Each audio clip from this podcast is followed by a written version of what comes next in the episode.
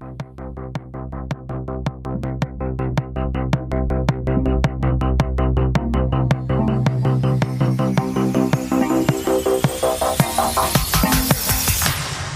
und herzlich willkommen mit den Long Take Podcast mit seiner 142. Episode. Mein Name ist Lukas Bawenschik und ich spreche heute mit meiner wundervollen Kulturindustrie-Kollegin Michaela Satori, auch bekannt aus den Sendungen Gefährliches Halbwissen und Um Pudding. Hallo Michaela, vielleicht ist die Frage doof, aber sind wir beide Teil von zu vielen Podcasts? Hallo Lukas, ja, definitiv. Und es tut also immer das zu realisieren und dann nochmal zu hören, tut weh. Muss ich sagen, tut weh.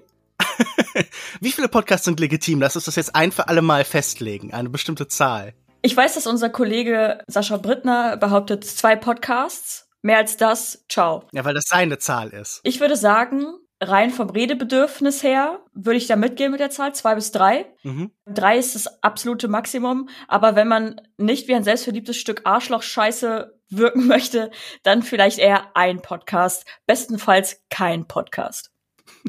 da ich keinerlei Problem damit habe, wie ein selbstverliebtes Stück Arschloch-Scheiße zu wirken, mache ich natürlich gerne weiter drei und überlege mir jetzt noch den vierten. Michaela, du warst zuletzt in Folge 121 zu Gast. Damals ging es um Mary und die Blumen der Hexen von Hiromasa Yonebayashi, produziert für das Studio Ponok. Wir waren nicht so begeistert, oder?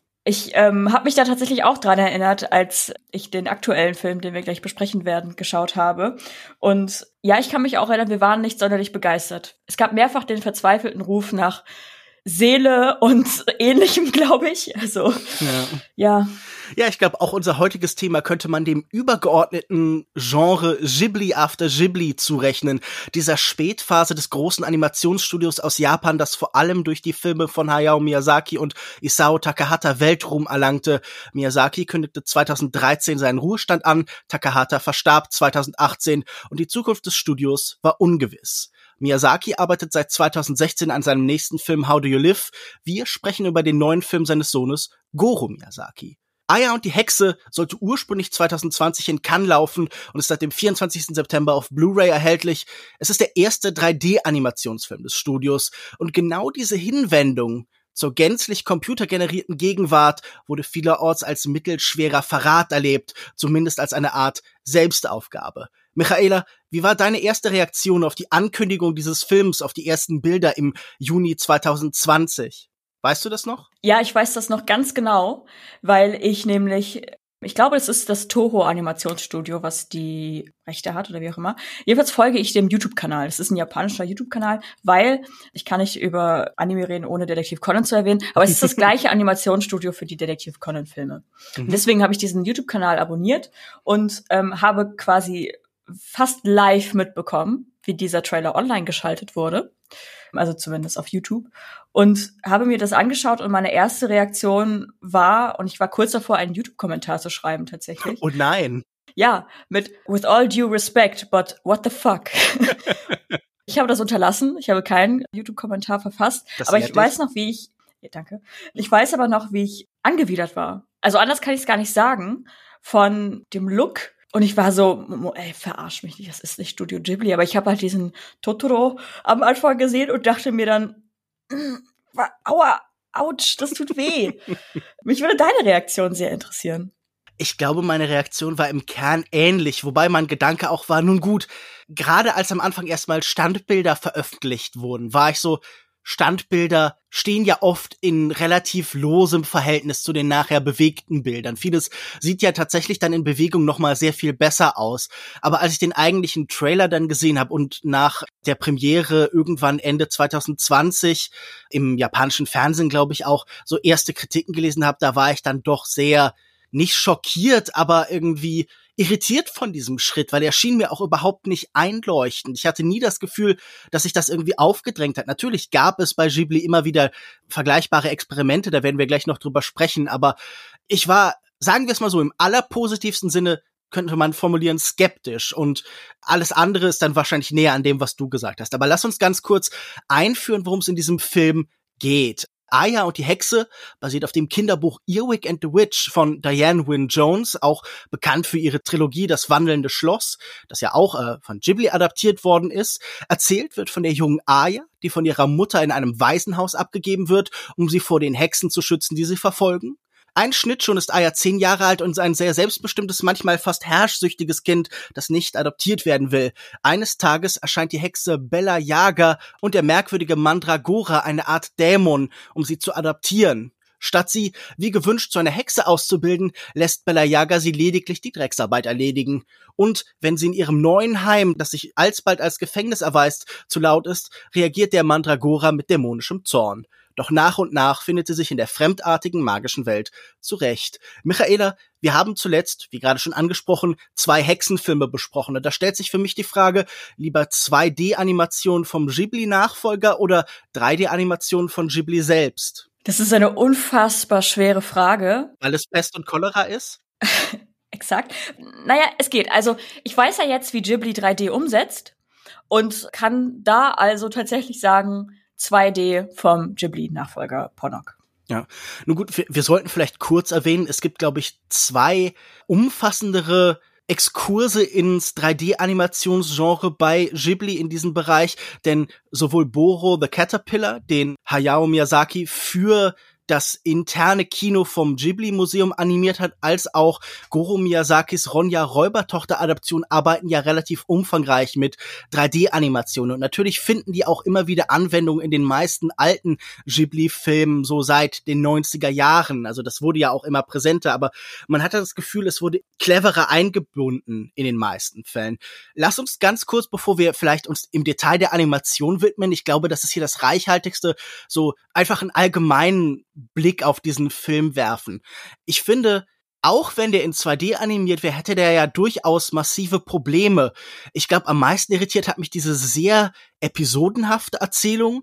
Das ist natürlich für Ghibli noch nicht untypisch, aber ich finde, der, dieser Film fühlt sich wahnsinnig klein an, er fühlt sich halbfertig an und ganz viele Figuren, die am Anfang uns groß aufgebaut werden. Die Leiterin dieses Waisenhauses, Custard, der Freund, den Earwig oder Aya in der deutschen Fassung immer an ihrer Seite hat, äh, die finden nachher kaum noch Erwähnung eigentlich. Das ist schon ein bisschen seltsam aufgebaut alles, oder? Total. Ich habe mich auch beim beim Schauen irgendwie gefragt, was ist hier passiert? Also was genau ist mit diesem Film alles passiert? Mhm. Denn die Dialoge hatten extreme Probleme. Also es war komplett hölzern, wirklich wie mit einem Holzhammer einfach draufgeklöppelt und dann sind ein paar Dialoge rausgehau rausgefallen alles, was gesagt wurde, wurde gefühlt doppelt und dreifach gesagt, wie jetzt wären die Zuschauenden irgendwie schwer von Begriff. Und um irgendwie Gags zu erklären oder ähm, weitere Handlungsstränge zu verstehen, das kann man vielleicht noch erklären mit, ja, okay, es ist für Kinder gedacht, aber auch da wieder zu kurz gedacht, weil sogar Kindern wird mittlerweile mehr Intellekt zugesprochen, habe ich das Gefühl. Gerade von Ghibli. Gerade von Ghibli, genau diese Rockmusik dazu, also Ghibli ist ja eher dafür bekannt, epische, orchestrale äh, Soundtracks zu haben, die, ich würde sagen, Leute in unserem Alter oder alle, die so mit Ghibli aufgewachsen sind, irgendwie kennen. Ja, ich glaube vor allen Dingen die Musik von Joe Hisaishi ist ja nun wahnsinnig genau. präsent. Also der zum Beispiel Schloss im Himmel, Reise ins Zauberland, Nauschka und so gemacht hat und ja auch für Takeshi Kitano viele Soundtracks gemacht hat und auch daher mhm. sehr bekannt ist. Ja, und das wurde hier halt abgelöst durch einen äh, flippigen, rockigen Soundtrack.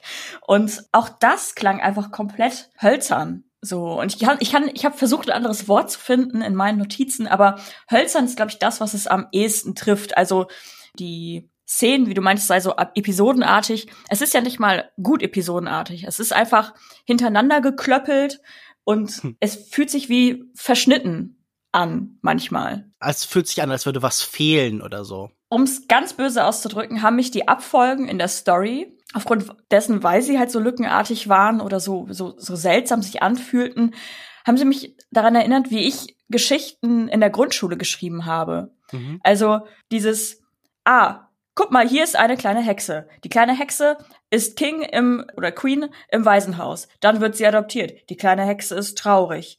Oh, die Hexe trifft eine andere Hexe, die ganz gemein ist. Aber sie möchte alles über Hexerei wissen und über Magie. Und das ist ihr Kompromiss, ohne jemals mit Magie konfrontiert worden zu sein. Aber was ist deine erste Reaktion auf deine neue Adoptivmutter, die Hexe ist? Geil, bring mir alles über Magie bei und ich putz deine ekelhafte Bude. Und ach so, Außerdem kann ich jetzt zaubern. So, das sind so so Abfolgen, die mich an meine Grundschulgeschichten äh, erinnert haben. Ich habe mir tatsächlich was ganz ähnliches aufgeschrieben, weil auch genau dieses Phänomen mir aufgefallen ist. Kinder erzählen additiv, Kinder verbinden nicht, Kinder entwickeln keine Spannungsbögen oder dergleichen, sondern addieren einfach Ereignisse. Und das ist normalerweise etwas, was man beim Drehbuchschreiben vermeiden will. Und ich würde jetzt argumentieren, es gibt sogar einen Kontext, in dem das bei einem Ghibli-Film funktionieren könnte. Es gibt ja einige dieser Filme, die auch so ein bisschen additiv wirken, wo man nicht das Gefühl hat, da sind jetzt große Bögen gespannt oder so, da sind Charakterentwicklungen, die besonders umfangreich sind. Aber ich fand hier scheitert es daran, dass auch diese einzelnen Momente sich sehr trivial anführen. Also wir verbringen die meiste Zeit in einem Haus. Das ist erstmal nicht schlimm. Wir verbringen auch zum Beispiel in Chihiros Reise ins Zauberland die meiste Zeit in einem Haus. Aber dann muss man eben beginnen, Orte allein erzählend zu machen, der Architektur etwas Erzählendes zu geben.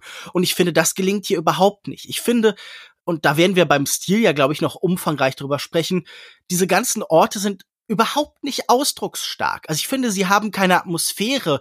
Sie drücken kein Gefühl von Gefahr aus oder von Ekel, wie man es bei diesem Labor vielleicht vermuten könnte. Auch die Gefahr des Mandragora, also des Mandrakes, was irgendwie das englische Wort für Alraune eigentlich ist, wird überhaupt nicht klar, sondern es fühlt sich einfach sehr sehr schlicht und simpel und nichtssagend an. Und ich finde, das würde ich als Beschreibung auf den ganzen Film anwenden. Man hat immer das Gefühl, es sind keine starken Entscheidungen getroffen worden. Kein Ort ist besonders zugespitzt. Keine Figur ist in irgendeiner Hinsicht zugespitzt, außer vielleicht Aya mit ihren Haaren halt. Das ist ja übernommen aus der, aus den Illustrationen der Buchvorlage. Aber ich glaube, das ist, was mich an so vielen Stellen gestört hat. Nicht vielleicht einfach das rein Additive oder so, sondern dass ich das Gefühl Gefühl habe, es werden nie starke künstlerische Entscheidungen getroffen, sondern man bleibt immer so auf so einer Durchschnittslevel, auf einem Level von Mittelmäßigkeit, die dann in der Summe halt wirklich schlecht werden. Und ich könnte sagen, am ehesten erkennt man das halt am Animationsstil daran, dass zum Beispiel die Gesichter oder die Räume immer so gleichförmig ausgeleuchtet sind. Es gibt nicht wie bei vielen Ghibli-Filmen so total expressive Lichtstimmung und buntes Licht, sondern immer flaches Tageslicht und so sanfte Schatten. Und ich glaube, das ist, was mich letztlich mit am meisten irritiert hat, wie, wie unbelebt sich das sowohl auf der Story als auch auf der Animationsebene anfühlt. Ja, voll. Ich würde vor allen Dingen sagen, dass Studio Ghibli ja vor allen Dingen für sein Setdesign quasi bekannt ist. Also, wenn ich das sage, dann hat, glaube ich, jede Person, die diese Ghibli-Filme schon mal gesehen hat, zum Beispiel das Schlafzimmer von Hauro im Kopf oder das Spielzimmer von dem Kind von äh, mhm. äh, der Hexe bei Shihiros Reise ins Zauberland. Und hier gibt es Momente, wo man eben dieses Set-Design ausnutzen könnte oder diese langen Fahrten durch die Natur. Man hätte den Garten vom Mandrake richtig zeigen können. Das hätte ein, ein alter Ghibli gemacht. Oder man hätte dieses Labor, diese Hexenküche hätte man in seiner Gänze zeigen können, in dem Detailgrad und in den ganzen Zutaten, die dort stehen. Das, wo es am nächsten drankommt, wo wir aber, ich glaube, insgesamt maximal anderthalb Filmminuten drin verbringen, ist diese riesige Bibliothek vom Mandrake. Mhm da wirkt das so ein bisschen an. Die Stimmung erinnert auch ein bisschen an alte Ghibli-Filme. Also es ist alles dunkel und düster, aber man verbringt in diesem in diesem Innersten des Mandrake quasi, in seiner äh, verkopften Bücherwelt, verbringt man anderthalb Minuten und wird dann wieder rausgeprügelt, im wahrsten Sinne des Wortes. Oder von Aya oder Earwig wird ja auch quasi verjagt aus eben diesem Raum. Und so fühlte ich mich generell bei diesem ganzen Film, dass ich die ganze Zeit von Tiefe oder von Tiefgang verjagt wurde. Immer wenn ich das Gefühl hatte, hier könnte jetzt was passieren oder diese, diese Frühstücksszenen, oder diese generell diese Essensszenen, die hätten auch Potenzial gehabt, weil die eine gewisse Dynamik inne hatten, die aber nicht ausgekostet wurde. Und so hat man immer nur so schemenhaft einen kurzen Augenblick mit diesen Figuren verbracht und mir war jede, fast jede Figur egal. Am sympathischsten mhm. fand ich den Mandrake. Ja. Einfach, weil ich solche kauzigen Figuren sehr gerne mag. Er hat auch nicht viel gesagt. Das fand ich auch sehr sympathisch. Deswegen hatte er weniger, weniger Fallen, um in diese hölzernen Dialoge reinzu, reinzufallen. Aber der Mandrake war für mich noch die Figur, die am meisten Tiefgang gezeigt hat und wo irgendwie am meisten drin war, am meisten Background auch irgendwie drin war. Ja, ich finde bemerkenswert, wie, wie nah sich da tatsächlich unsere Notizen sind, weil auch ich habe geschrieben, Beziehung zu Mandrake recht Ghibli-typisch, das Interessanteste im Film. Das ist ja auch eine von diesen relativ klassischen ambivalenten Figuren. Wir wissen das ja bei Ghibli, mhm. die Schurken sind nicht einfach nur irgendwie böse Weltzerstörer, sondern in der Regel selbst gekränkte, traumatisierte Menschen, die irgendwie aus dem Gleichgewicht gekommen sind und die sich danach sehen, eine Form von Nähe und Liebe wieder zu erfahren. Und auch dieser Mandrake finde ich, verkörpert auf tolle Weise so die Gefahr, die von Wissen ausgeht.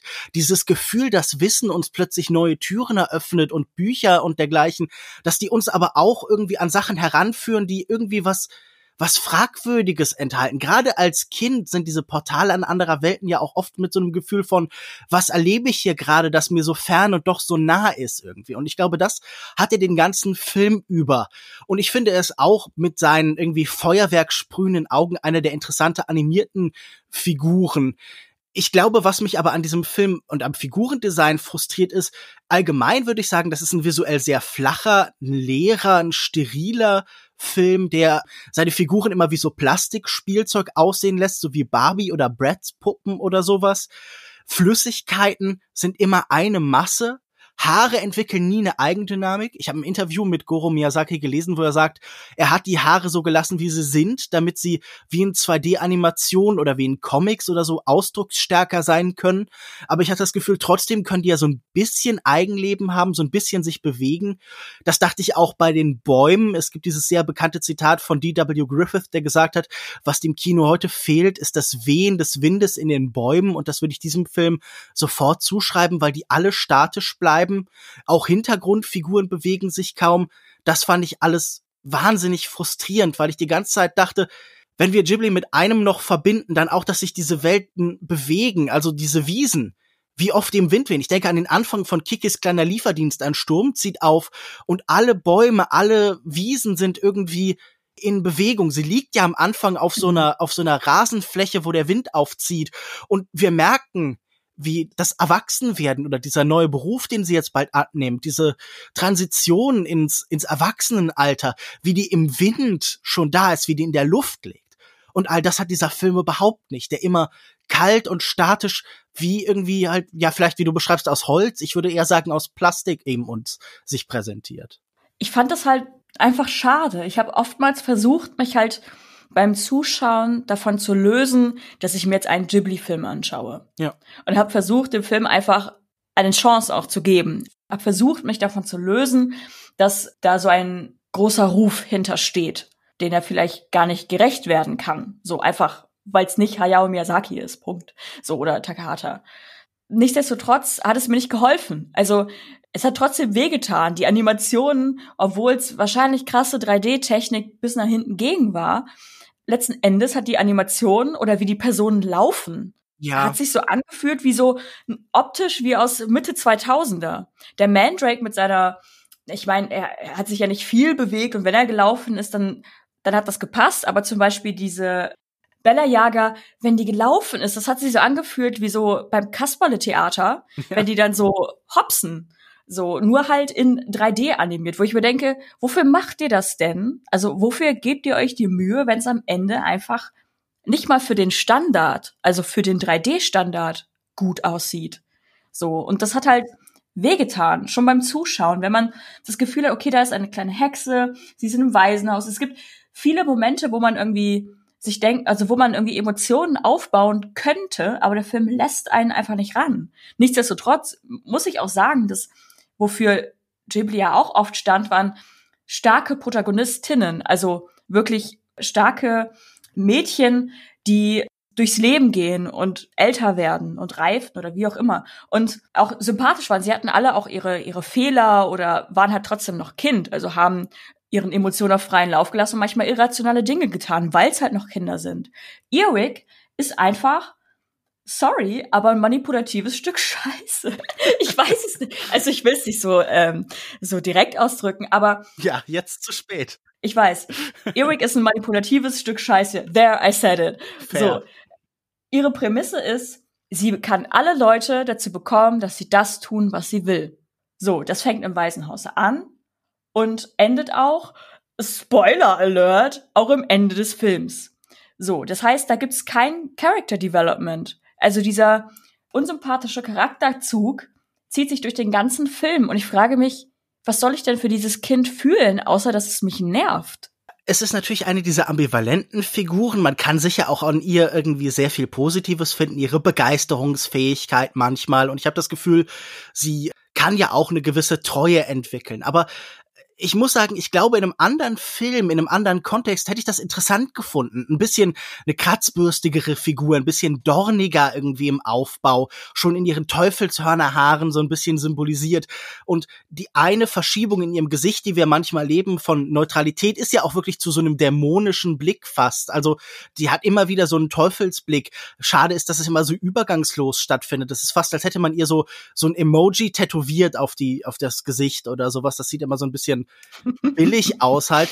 Aber ich glaube, man hätte was damit machen können mit diesem Kratzbürstigen. Aber ich habe das Gefühl, der Film tut das überhaupt nicht. Er lässt sie nie irgendwo auflaufen. Man hat auch nie das Gefühl, der Film konfrontiert sie je damit und gibt uns das Gefühl, jetzt hat sie jemanden verletzt oder so. Ich finde, das ist so eine Ghibli-Szene, die ich mir vorstellen könnte, dass sie jemanden traurig macht, dass sie feststellen muss, hey, vielleicht gibt's Grenzen für meine Herrschsucht. Aber dass das am Ende so affirmiert wird, das finde ich auch relativ irritierend als Botschaft für ein Kinderbuch. Also nicht, dass ich das jetzt schlimm finde oder so und da jetzt äh, in Ohnmacht falle und das Riechsalz brauche, aber ich war trotzdem so ein bisschen, Moment, das ist eure Botschaft, alles löst sich mehr oder weniger in Wohlgefallen auf, die Mutter kommt, auch hier wieder Spoilerwarnung, aber ich glaube, wir nehmen euch jetzt wenig Vergnügen. Die Mutter taucht einfach, ohne dass irgendetwas passiert wäre, wieder auf. Es gibt eigentlich nicht so richtig sowas wie ein klassisches Finale oder so, zumindest kein Gefühl von Finalität, sondern an den zweiten Akt schließt mehr oder weniger direkt das Ende. Der Film ist dann ja auch nur knapp 80 Minuten. Also das war alles schon sehr merkwürdig aufgebaut irgendwie. Auch diese ganzen finalen Erkenntnisse, finde ich, bleiben sehr vage. Also sie sagen mir eigentlich nichts Genaues und ich habe das Gefühl, die Verhältnisse zwischen den Figuren bleiben auch oft unklar. Das ist okay, weil ich bei Ghibli-Filmen gerade nicht alles erklärt brauche. Aber hier war ich dann doch an ein paar Stellen so, ihr könntet noch so ein paar Sachen, die ihr aufgemacht habt, schließen, noch so ein paar Gedanken zusammenführen. So ist dieser Film auf eine Weise bruchstückhaft, die ich irgendwie auch unbefriedigend fand am Ende. Also es fühlt sich alles manchmal so ein bisschen plötzlich und sprunghaft an, genau wie die Animation vielleicht. Ja, das ist halt das, was du meintest mit additiven Kindergeschichten. Wenn dann Rückblenden kommen, die vermeintlich Licht in die zerrüttete Beziehung zwischen Spoiler Alert der Mutter von Earwig und dem Mandrake und äh, Bella Yaga bringen soll, ist man am Ende nicht schlauer. Und wie du sagst, es ist nicht mal so dieses Oh, ich habe das nicht verstanden, ich möchte es erklärt bekommen. Nee, es ist einfach insgesamt unbefriedigend. Warum machst du denn eine Rückblende auf, wenn mhm. du in dieser Rückblende nichts erzählst. So, das hat ja sogar Naruto besser hinbekommen oder sonstige Anime, die davon leben, nur aus Rückblenden zu bestehen. So, also, und das finde ich halt schwierig. Also, ich kann wenig Gutes an diesem Film verlieren. Ich glaube, das Problem ist auch, dass man dadurch keine neue emotionale Erkenntnis irgendwie hat. Also genau. es berührt mich nicht, dass sie jetzt mal in einer Band zusammengespielt haben oder dass sie vielleicht einfach wieder Schlagzeugen sollte und dann wird sie wieder ein guter Mensch.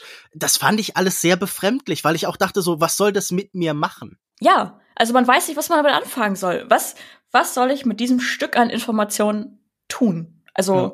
was bringt es mir? Ja, lass uns noch mal ein bisschen weiter über den Stil sprechen. Wir haben ja schon ein paar Probleme, die wir gesehen haben, angesprochen, aber ich finde deinen Impuls, sich so ein bisschen frei zu machen, den Erwartungen, von den Erwartungen an Ghibli, sehr lobenswert. Und ich glaube, das müssten wir allgemein vielleicht mal probieren. Wir müssen vielleicht mal ein bisschen großzügiger werden und überlegen, was wurde hier versucht? Und ich glaube, auch da wird es dann trotzdem schwierig, aber vielleicht finden wir ja irgendwie was, was wir zumindest interessant finden könnte. Ich glaube, ein Problem ist sicher, dass er es uns nicht einfach macht mit der Distanz zu Ghibli, weil all diese Figuren aussehen wie die 3D-Varianten von Ghibli-Figuren eben, oder? Ja, komplett. Also das Character Design war auf dem Weg dahin und ist dann noch mal in so eine Claymation, Clay Animation Variante abgebogen, um es ja. dran in 3D zu meißeln. Und genau, und das ist natürlich sogar Intention gewesen. Ich habe Interviews gelesen, wo Goro Miyazaki gesagt hat, er hat sich inspirieren lassen von Artman Animations, also den britischen äh, Stop-Motion-Künstlern, die zum Beispiel Wallace und mhm. Gromit gemacht haben, ganz viel, ganz großartige Filme und von Studio Leica, von Filmen wie Kubo and the Two Strings. Man merkt das in manchen Sequenzen, dass es da Vorbilder in dieser Art gibt, weil diese Figuren sich manchmal so ein bisschen puppenhaft bewegen, gerade wenn man Totalen hat, wenn man Figuren als vollständiger Körper sieht und nicht nur einfach Teile von ihnen. Aber das passiert so selten, dass es kaum ins Gewicht fällt. Wir haben ganz selten weitere Kameraeinstellungen, Raum für irgendwie Bewegung, sondern wir sind meistens ja in halbnahen oder Nahaufnahmen und wir haben eben vor allen Dingen wenig expressive Gesichter. Ich glaube, würde man diese Künstlichkeit noch mal deutlicher herausstellen und ein Gefühl dafür geben und diese Beziehung zu alten Stop-Motion-Animationen stärker machen, dann hätte man vielleicht irgendwie diese Idee besser wahrnehmen können. So ist mir das erst so im Nachhinein durch die Recherche aufgefallen und ich dachte dann, ja, okay, ich sehe das theoretisch, aber ich finde, es funktioniert visuell nicht. Es ist nicht schön, es ist nicht ansprechend und es ist halt eben total ausdruckslos. Naja, aber man kann sich ja von Stop Motion inspirieren lassen, mhm. auch im Look, wo ich mir denke, das ist aber das Uninteressanteste an Stop Motion. So, Stop Motion, gerade wenn das mit diesen ähm, äh, Clay-Figuren gemacht ist oder wie auch immer, oder mit Knete, was auch immer, dann hast du ja das, was dahinter steckt. Nämlich, dass da Leute das einfach mit ihren eigenen Händen zusammengedrückt haben ja. zu Figuren, die dann in Kleinstarbeit, im liebevollen Detail in Szenen also inszeniert werden, ausgeleuchtet werden, etc. Du hast einen physischen Raum vor allen Dingen einfach. Du hast einfach genau. physische Wirklichkeit, die im Kino immer etwas mit sich bringt. Und das hast du bei 2D-Animationen genau. natürlich auch, aber bei diesen Computeranimationen hier weniger. Genau, und was bleibt dann noch? Also du hast den das uninteressanteste an äh, Stop Motion äh, Looks quasi, nämlich dass es irgendwie alles so ein bisschen puppenhaft hölzern aussieht und also wenn man drauf steht, ich finde zum Beispiel ugly und ich kann mir das nicht angucken. Das erinnert mich immer an Kasperle Puppentheater und das finde ich immer unangenehm, also insgesamt unangenehm anzusehen. Aber du hast es halt alles in digital reingepresst. Und ich bin die Letzte, die so sagt, äh, ich bin jetzt so drauf wie so ein Boomer und ähm, alles muss noch handgemeißelt sein. Überhaupt nicht. es geht nur darum, dass die Frage ist, wo ist die Intention? Es fühlt sich ja nicht mal an, wie du schon sagtest, man merkt nicht mal, dass es eine Art leichte Verneigung vor eben diesen Techniken sein soll oder dieser Art von Storytelling. Das merkt man nicht mal, man liest es in Interviews. Aber was hat man denn davon? Also, dann, dann ist es halt nicht mit menschlicher Körperwärme geformt, sondern es ist am Ende einfach nur noch ein Stück Technik. So. Mhm. Und das zieht sich durch den kompletten Film. In den Dialogen, in dem Storytelling. Es ist alles roboterhaft. Anders kann ich nicht sagen. Und wir wissen, dass Ghibli auch Roboter hinbekommt, die einen zum Heulen bringen. Ja, total, klar. Ja, ich meine, gerade in das Schloss im Himmel sind einige Roboter, ja. wo man sich dann nachher denkt, oh nein. Aber ich finde, du machst da schon ganz gute ein ganz gutes Spannungsverhältnis auf. Denn ich habe das Gefühl, diese Frage, die wir uns gerade stellen, die spaltet ja, wenn ich das richtig so rauslese aus dem, was ich mir so angeschaut habe, auch die Anime-Community, sage ich jetzt mal, im Ganzen. Was früher die Diskussion um Subs und Dubs war, also um Synchronisation und Untertitel, ist heute an vielen Stellen die Diskussion um CGI, um 3D-Animation. Auch dazu gibt es jetzt wahnsinnig viel mehr oder minder hitzig geführte Forendiskussionen und Video-Essays auf YouTube. Und ich fände interessant von dir zu hören, wie stehst du denn dazu? Gerade seit Mitte der 90er wird CGI im Anime-Kino immer präsenter. Erste Animationsfilme, irgendwie gab es 1983 schon, wo irgendwie bei Golgo 13 so 3D-Helikopter eingesetzt wurden. Später kommen dann so Sachen wie Final Fantasy, die Mächte in dir, der irgendwie riesige Mengen von Geld und Aufwand verschlungen hat über vier Jahre hinweg, um ein heute eher fragwürdiges Ergebnis hervorzubringen. Immer wieder werden dann Studios genannt, gerade wie äh, Polygon Pictures, die heute viel machen in die Richtung, die auch für Ghibli gearbeitet haben oder Levius, die eben so Key Player da geworden sind. Und das Problem, das viele sehen, ist, dass diese Beziehung von 2D-Animation, die in Japan entstanden ist, immer eine war, in der man mit Limited Animation arbeitet. Das heißt, man hat oft weniger als die 18 oder gar die 24 nötigen Bilder, um eine fließende Bewegung zu erzeugen, sondern man arbeitet mit verschiedenen visuellen Tricks, mit Halbbildern, mit Wiederholungen von Bildern und so weiter. Und das ließ sich scheinbar schwer in den CGI-Raum übertragen. Andererseits gibt es mittlerweile auch Filme, die durchaus eher als Positivbeispiel genannt werden können. Also zum Beispiel dieser Lupin the Third, The First Film von 2019, 2020, der tendenziell, glaube ich, wohlwollender angenommen worden ist. Wo würdest du dich da positionieren? Gibt es da eine Seite, die dir näher ist? Gibt es einzelne Filme, die dir besonders positiv oder negativ in Erinnerung geblieben ist? Die Gretchenfrage 2021, wie hältst du es mit CGI? Ich muss sagen, ich bin überhaupt nicht abgeneigt äh, mhm. von CGI. Ich meine, allein das reine Spektrum beziehungsweise das Pensum, was da an Anime rausgehauen wird und in einer Zeit, das braucht das ja. Letzten Endes ist es eine Technik, also ein Vehikel, das genutzt werden kann. Und wenn dieses Vehikel genutzt wird, dann kann man ja immer noch entscheiden, wie und wie viel. Mhm. Ich glaube, am besten oder am coolsten wirkt es meist, wenn man eine Mischung aus 2D und 3D-Animation hat. Zum Beispiel in Kampfszenen in diversen Anime sind diese CGI-Animationen oder generell, wie das alles animiert wird, sieht unfassbar gut aus. Also ich hatte ich glaube, in Kulturindustrie auch einmal den Anime Jujutsu Kaisen empfohlen oder die letzte Season von äh, Attack on Titan. Mhm.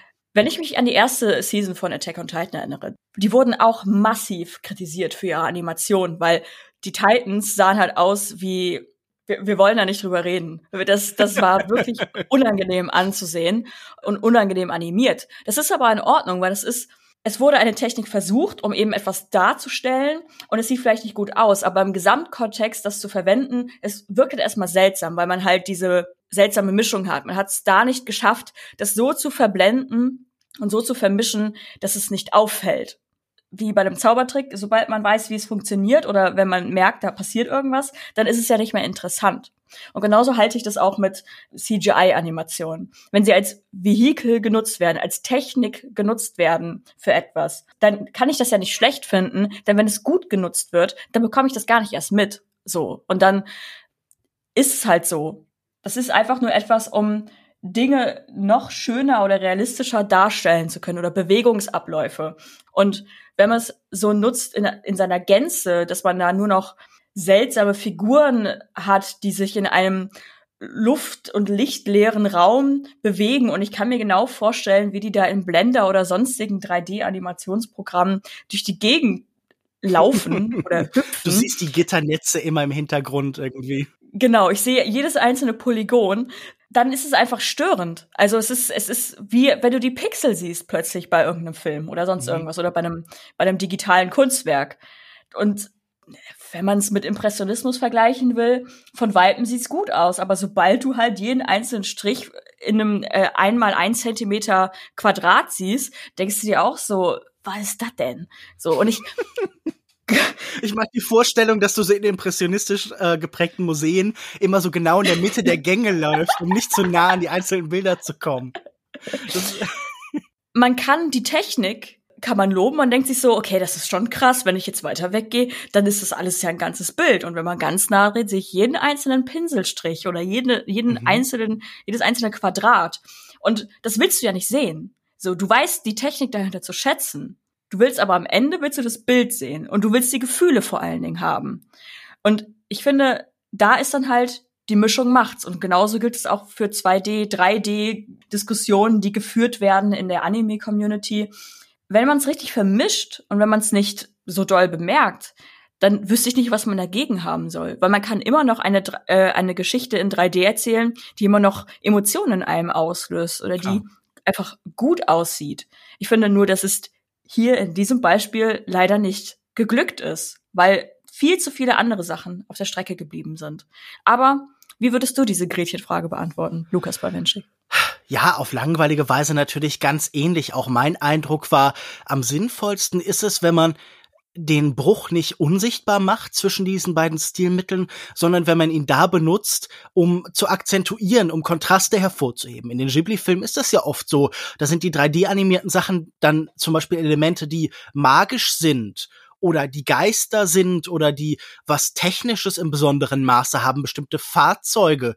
Also wenn man sich bewusst ist, wie man diesen Kontrast einsetzt, wenn man darüber nachdenkt, dann ist das sicher sehr sinnvoll. Äh, ich bin ja auch überhaupt kein Gegner von CGI. Das wäre auch, glaube ich, heute albern. Ich glaube, man kann sich den äh, Gegebenheiten nicht verstellen. Man kann natürlich immer noch lamentieren, man kann immer noch Hauntology-artig bemängeln, dass da etwas verloren gegangen ist, dass da eine bestimmte Form von Zukunft, in der eine alte Technik immer besser wurde, sich nie materialisiert hat. Aber auch ich glaube, dass es da viele interessante Einsatzmöglichkeiten gibt. Also ich denke, wie so oft zum Beispiel an die dritte Staffel von Twin Peaks, die wahnsinnig artifizielle, künstliche, vielleicht, wenn man das irgendwie so deuten will, auch billige Spezialeffekte hat, die aber dadurch gerade besonders befremdlich und gruselig sind, deren Horror aus ihrer Lo-Fi-Ästhetik entspricht. Und das, habe ich das Gefühl, kann man ganz oft einsetzen in viele Arten von Filmen. Man muss nur eben ein Bewusstsein, ein Verständnis entwickeln dafür.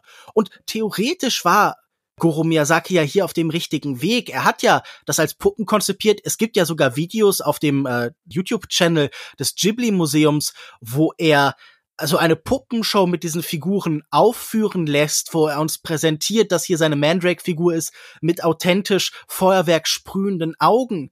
Aber es mangelt dann eben noch an der Umsetzung. Ich will nicht das jetzt schon verdammen und mein Eindruck war so, gib denen noch 20, 30, 50 Jahre, vielleicht kommt da was Interessantes bei raus. Vielleicht sitzen wir hier in 20 Jahren und denken so, oh, damals, als noch alle Goro, der seinen Vater längst übertroffen hat, so verdammt haben, weil er die falsche Technik eingesetzt hat. Aber allein bislang fehlt mir der Glaube daran. Also ich sehe das noch nicht und mein Vertrauen in Technik, uns eine bessere oder eine schönere Welt zu bringen, schwindet jeden Tag mit jeder Nachricht, die ich über keine Ahnung, selbststeuernden Autos, die in den Gegenverkehr oder Apps, die nicht dazu da sind, uns irgendwie glücklicher zu machen, sondern einfach nur um bestehende Ordnung, bestehende Schutz zum Beispiel von Arbeitsrechten zu umgehen oder so.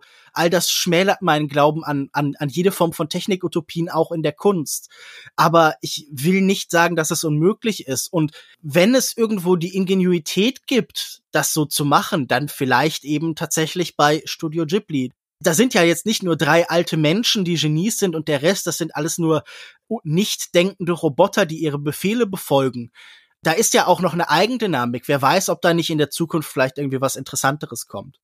Aber lass uns vielleicht von diesem Thema noch also, wenn du da nicht noch was zu sagen möchtest? Nee, ich habe nur die Angst, dass wir jetzt so wie übelste Boomer klingen. Es fühlt sich halt immer so an, wenn man das halt mhm. sagt. Nur, ich glaube, was wir halt an sich mal, oder ich will jetzt nicht für dich sprechen, aber was ich halt meine, ist so, du kannst 3D machen, wie du willst und du kannst auch 3D nutzen und äh, der komplette Film, ich hätte nichts gegen diesen Film, auch wenn er ein bisschen widerlich aussieht, wenn zumindest die Story gestimmt hätte. Mhm. So. Und ich bin wirklich nicht, nicht schwierig emotional anzufassen, was solche Sachen angeht. Also, ich heul, wenn mir eine Kugel Eis auf den Boden fällt. so. Das heißt, man hätte diese Geschichte auf jeden Fall in dieser Technik machen können, nur es fehlt zu viel. Ja. Und am Ende habe ich fast geweint. Aber aus anderen Gründen. Das ist halt wirklich so ein Trugschluss, den man irgendwann überwinden muss, oder? Dieses Gefühl, dass jede neue Technik, jede neue vermeintliche Innovation automatisch besser sind. Weil dahinter ist natürlich immer eine Industrie oder auch immer, sagen wir, ein wirtschaftliches System, das ein Interesse daran hat, uns neue Dinge zu verkaufen und das an Innovation einen automatischen Wert zuschreibt. Und ich glaube, man muss über die Zeit das Selbstbewusstsein zu entwickeln, für sich zu sagen, hey, vielleicht reizen mich bestimmte Kulturtechniken mehr als andere. Vielleicht gibt es Medien, die für mich in mancherlei Hinsicht ausdrucksstärker sind als anderen. Alles hat Potenzial und das muss man ja auch gar nicht relativieren.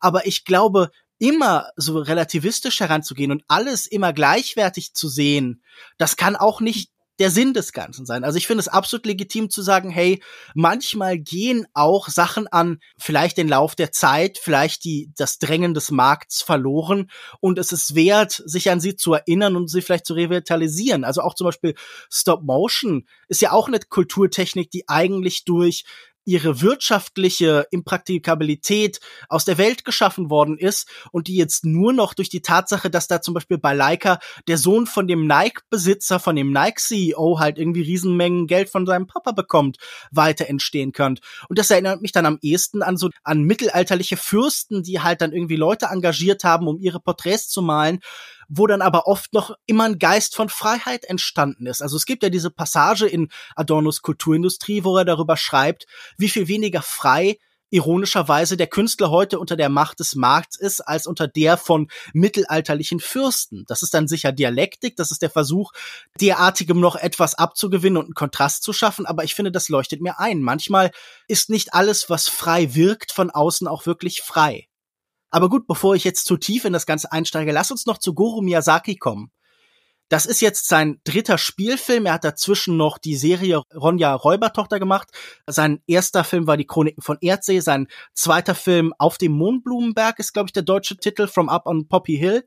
Wie stehst du zu den beiden ersten Filmen und vielleicht zu seiner Serie, wenn du die gesehen hast? Die Serie habe ich nicht gesehen. Die Filme fand ich aber nicht schlecht. Ich kann dagegen nichts sagen. Es ist halt nicht so, dass sie mich auf eine Art tiefgehend berührt haben, wie es andere Ghibli-Filme jetzt getan haben, beispielsweise.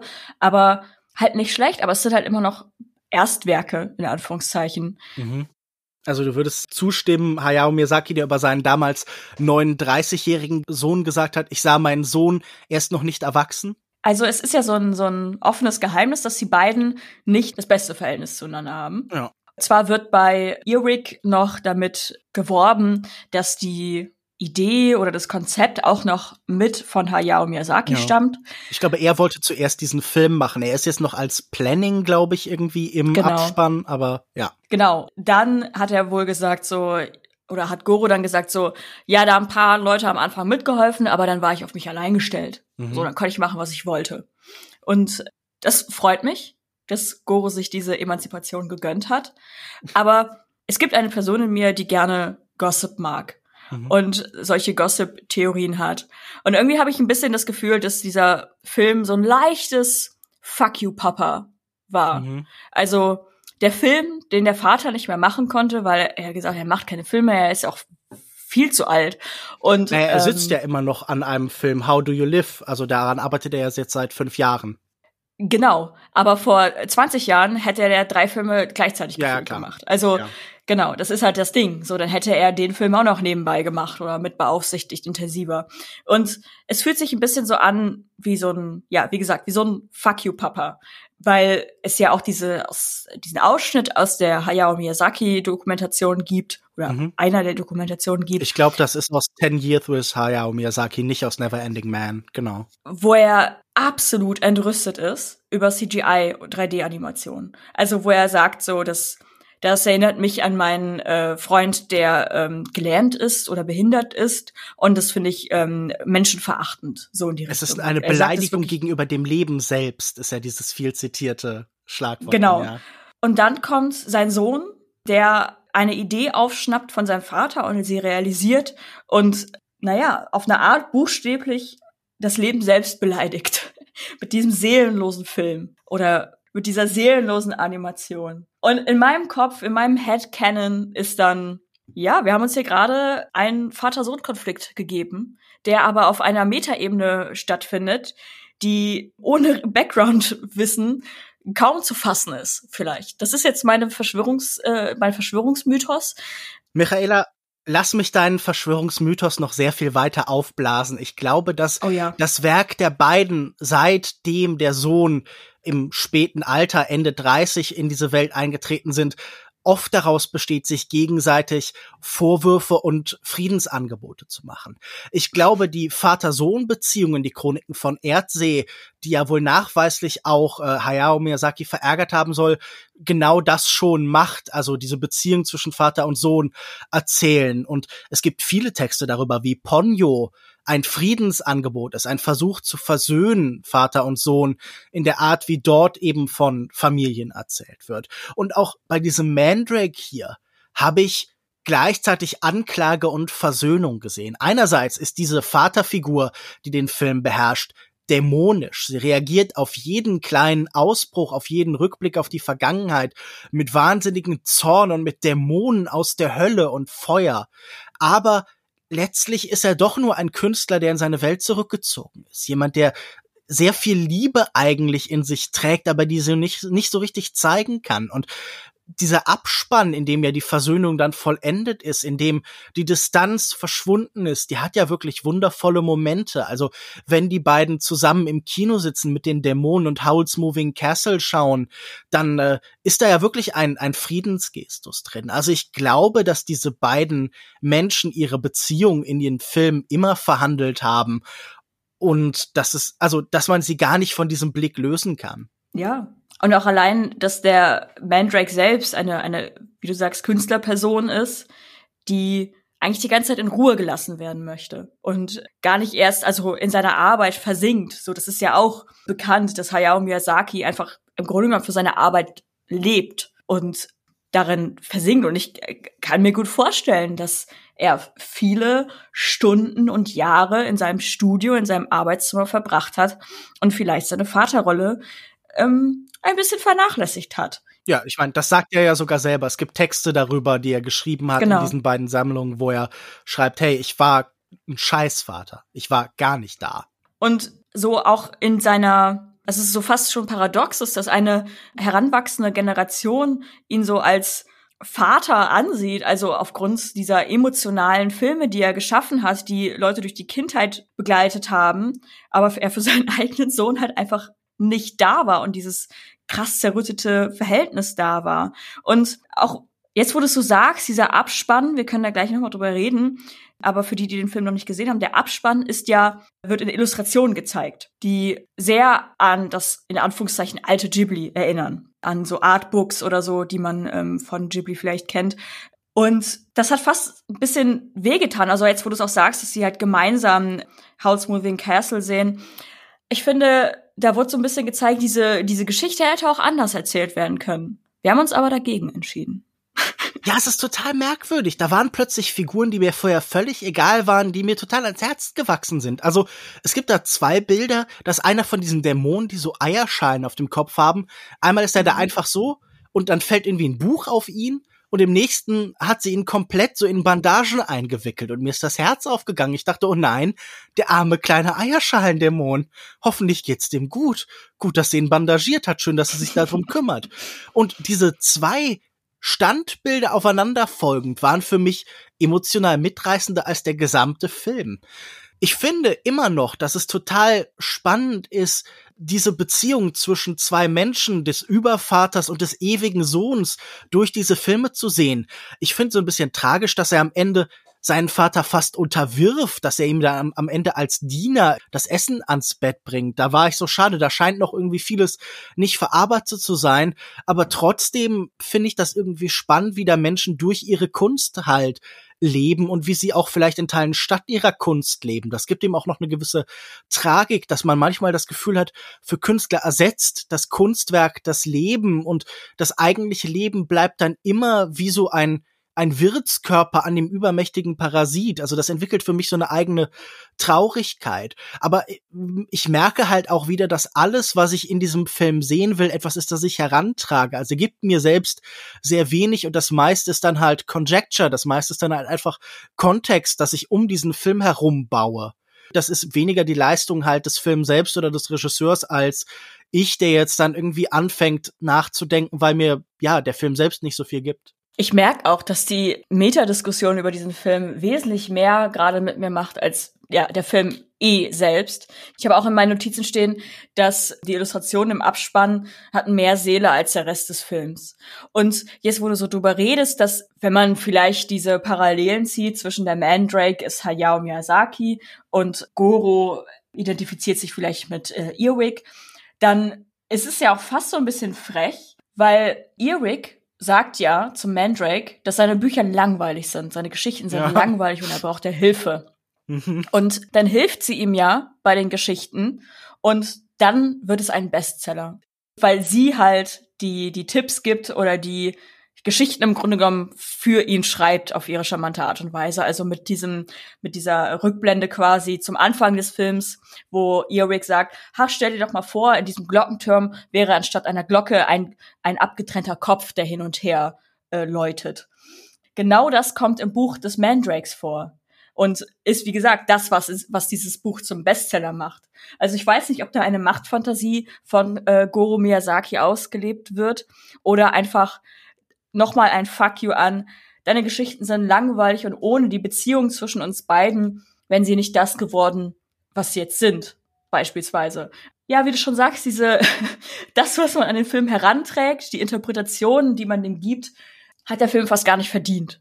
Weil, wenn man ihn komplett getrennt von Studio Ghibli sieht, von der Geschichte, von den Machern, dann ist es einfach ein unfertiges Projekt, was ja. aus welchen Gründen auch immer an vielen Stellen Mängel hat. Und das ist halt von Ghibli kommt. Das ist halt das, was das Ganze so spicy macht. Aber ohne das alles, finde ich, würden wir diesen, also würden wir diesen Film hier auch gar nicht besprechen. Da hätte ihn auch wahrscheinlich, wahrscheinlich niemand geschaut. geschaut ja. Genau.